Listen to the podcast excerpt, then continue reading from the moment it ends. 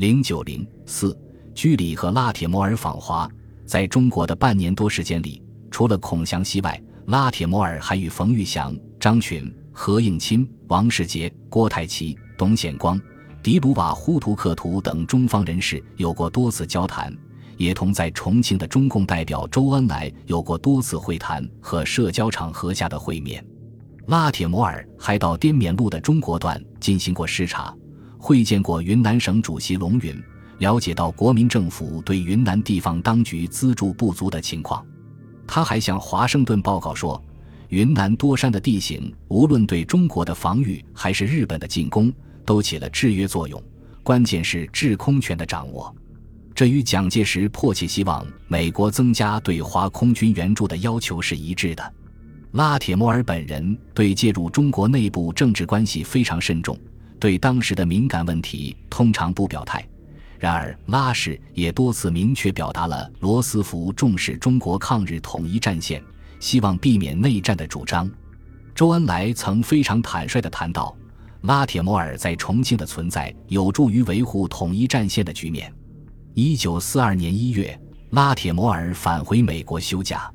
蒋介石当时致电罗斯福，称拉顾问业已完全满足我等之期望。中对之从无先界之疑虑，重申中国将竭力相助对抗日本侵略。拉铁摩尔则利用受罗斯福接见之际，谈到蒋介石不会垮台，不会向日本人投降，将继续抗战的决心是毫无疑问的。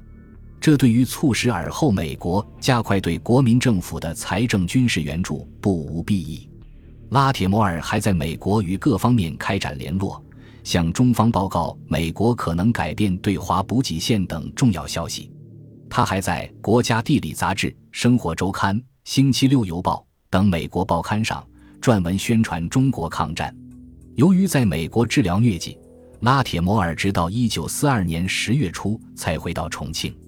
由于蒋介石与史迪威之间的矛盾已经公开化，拉铁摩尔从内心不赞成蒋的许多做法。但又不可能支持史迪威，旋向蒋介石辞去政治顾问的职务，于当年十一月返回美国，就职美国新闻局，负责对远东地区的宣传工作。当然，拉铁摩尔的辞职对当时的中美关系并没有产生什么消极影响。事实上，拉氏抵华不久，蒋介石就发现罗斯福推荐的并不是哈里或普金斯那样的重要角色。能够影响到罗斯福的对华政策很有限，而到太平洋战争爆发后，美国政府的外交、财政、军事各部门都与重庆方面建立起直接联系。另外，通过当时已出任外交部长但仍常驻华盛顿的宋子文，蒋介石与美国白宫之间联系渠道之畅通也是前所未有的。在这种情况下，拉铁摩尔的退出也就不足为奇了。